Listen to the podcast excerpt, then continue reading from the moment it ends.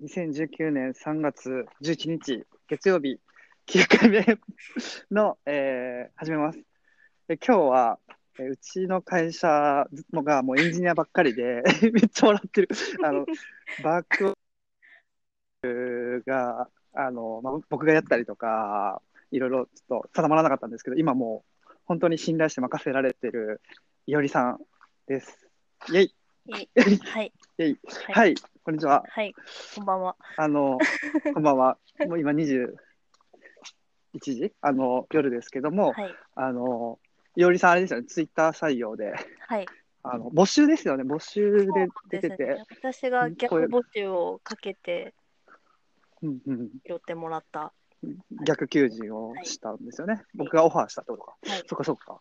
そうなんですよ。で、えっと、このポッドキャストの目的は2個あって、1個は、えーリモートワークでみんな、うん。こう広島とかいろんなところに離れてるから、はい。あの実際会わないんで、いおりさん最近すごい入って、すごい頑張ってくれてるけど、うん。どんな人なんだろうとかも、あの空気感とか分からにくかったりするから、まあ、そのきっかけになればいいなと思ってるし、はい。で、もう1個が採用広報で、えー、いおりさんは、えー、3児の母、はい。3人の子供がいらっしゃって、主婦をしながら、でうち以外の会社でも働きつつ、パラレルワークをして、うちでも働いてくれてて、はい。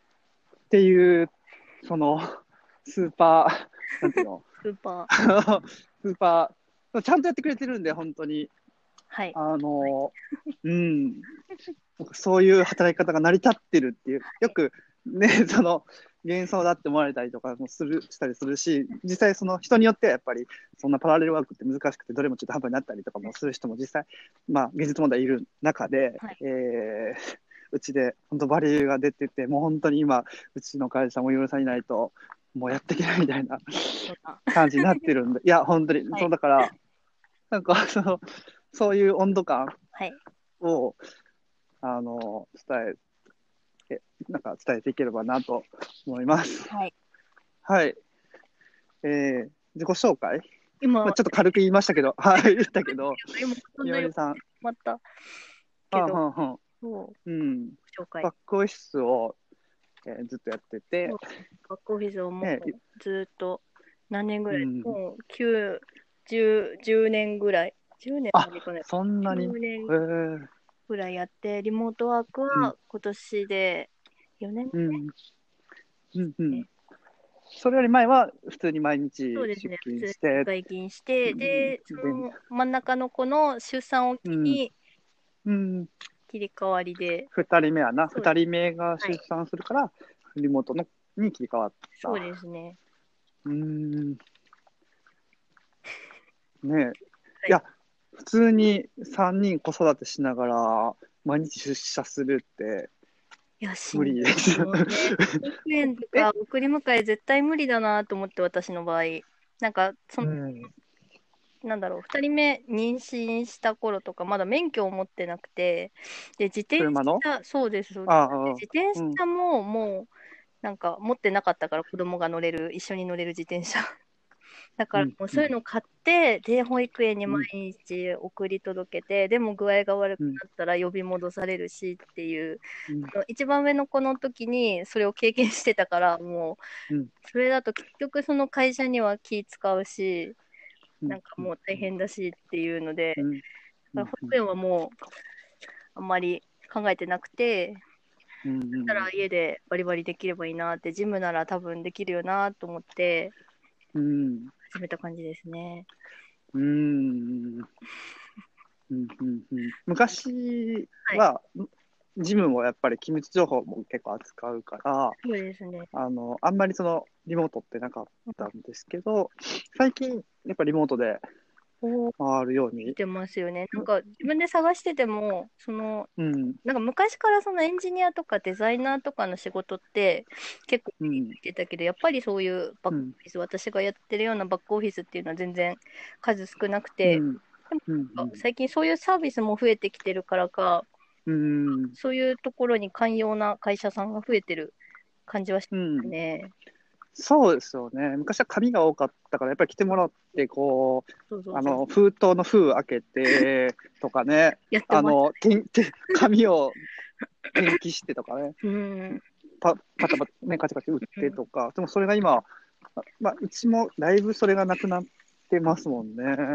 ねだからできてる、はい。そうなんですよね。そもううちの業務のほとんどが、あのいおりさんが巻き取ってくれて、で最終的に残るのが、あの代表員がいる系と、まあ、届く書類なんですよね。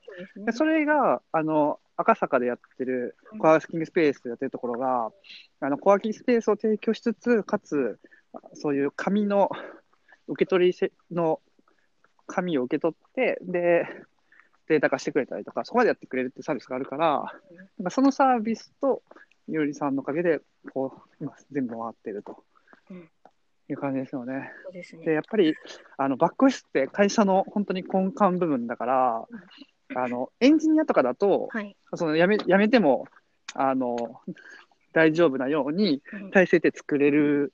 まあ、やめたら困るんですけど、うんあの、でもやめても困るけど、やめても、もしやめても大丈夫なように体制は作りますよと。うんでもバックオフィスの場合、あんまりコロコロ変わると、なんか担当者が変わって、で、やっぱその入金に関わる大事なところで、うん。やっぱね、お客様にご迷惑をおかけしたりとかするので、まあ、どうにかうん。なんかしなきゃいけないなと思ってたんですけど、なんかうちの会社ってエンジニアしかいなくて、で僕自身もバックオフィスがすごい、えっ、と、苦手、紙の作業とか苦手だから、あの、え、僕はエンジニア寄りで、はい。コード書くとか、こととかは好きだから、エンジニアが幸せになれるうん。組織ってこうかなと思って、それで、エンジニアにとっていい組織は作れてきたんじゃないかなとはうん。思うんですけど、うん。そのエンジ要は自分が好きなことをやる組織は作ってきたけどうん、自分がこう苦手なことを、あの、するポジションを、なんか魅力を語って、えーっと、採用するっていうことが今までできなくて、すごい課題だったんですよね。うまくこう採用ができなかったっていう。で、で、で今今回、いおりさんが定着しそう。もう、ずっと ね、もう本当にありがたい。もう、すごいもうか、あの、僕の負担がすごい減ってるんですけど、それの、なんか一つのキーワードとしては、あのいおりさんが自分で、あの、私って効率中って言ってたと思うんですけど、そこが結構効率、そうですね。効率中、それポイントかなと思って、その本当ですか？え えエンジニアの三大美徳ってなんかこう、はい。こう、タイマンとか、その、同じことしたくないとか、あの、ドドントリピート言わせるふって言ったりするんですけど、同じことを、一回やったことを、うんまた同じことやりたくなくて、うん一回やったら自動化して、次からもっと楽にするみたいな、そういうエンジニア的発想がある、はい。まあ、バックオフィスの人だったら、はい。結構、発想が近いかなと思うんですよね。効率中一緒はエンジニアのなんですね。あ、そうそうそう。だ一生コピペ作業ししてなさいって言われたら苦痛なんだけどあ、の、一回、そうそうでしょ、そうでしょ。で一緒なんですよ。でこうだから合うんですよね。相性が良くて。なんか、まあ、もうしか、なんか仕方ないから今日は一日コピペ作業するんですけどうん、ただその、これは工夫することで次回からやらなくてもいい。そのじ、次回からやらなくてよくなるために、今、うん、あの、必死にこう、業務を理解して、単純作業して理解して、うんうんで、自動化するために頑張るぞとか。うんで、そのコードは書けなくても、そのコード書ける人と、はい。その仕様を、えっ、と、もっと要件を抽象化して、共有するとかして、やっていける、なんかそういう体制が作れそうだなと思ってまして、あの、そこですよね。だからうまくいってる。はい。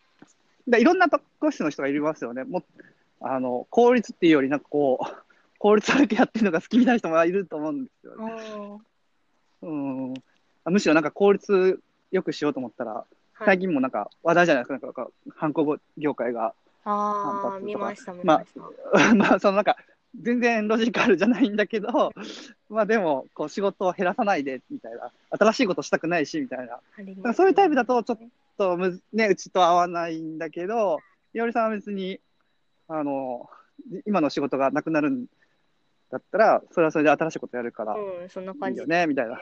そう、それがすごいうちと 合ってるなっていう。なるほど。そういうとこもあっそうそうそう、そうですね。えうん。ーそういう意味です。あ、でもど、え、いつ いつからでしたっけ？なんかさ、ね、いつからうちにその募集で出会ってとか、去年のじ11 10月、10、11月。です11月か。10だに今が2、3月？だから、まあ、4ヶ月3ヶ月ぐらいかな。4ヶ月。3 4ヶ月ですね。うん。実際やってみてどうですか？どう、どうですか？どうですえかでももう今、あ、まあ、そううん。やっと慣れてきて、だいぶそうんの視野は広げられてきてるかなって最近は思います。前よりうんうん余裕が出てきたっていうか。うん。うん。うんうん。あ、最初はやっぱ、あの、いろんな、うんうちってこのラフノートの授業とタイムクラウドっていうサースサービスと、で、原価共有型で、あの、いろんなフフリーランスの人取りまとめて、で、仕事してとか、その、いろんな授業をやっていって、で、それが、まあ全部僕の西子さんの頭の中にあって、で、こう今まで結構西子さんが無理してバックしてやったっていうのがあったから、で、それを全部、すごいスピードで理解してくれて、で、もうほ僕はもう最終チェックだけでいいっていう状態まで来れたったんですね。そうですね。3ヶ月かでもまだ。いやいやいや。あ、ね、なんかすごい、なんかフル株な感じがありますけど。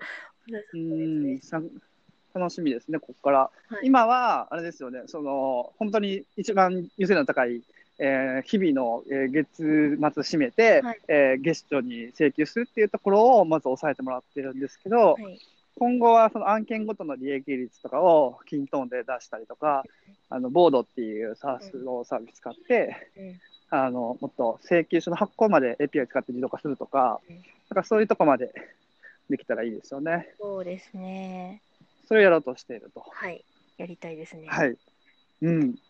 いい感じ。これで、えっと、12分、あの、ななったんで、あの、ぜひなんか次回、次回、これ2回目、次3回目も、はい。いいですね。こうやってなんか、社員とかも ゲストにシリーズ化していけるといいなと思うんで、ぜひ、ははい、お願いします。はい、そうです。はい、じゃあありがとうございはいまし。た。ありがとうございました。ははい。ーい。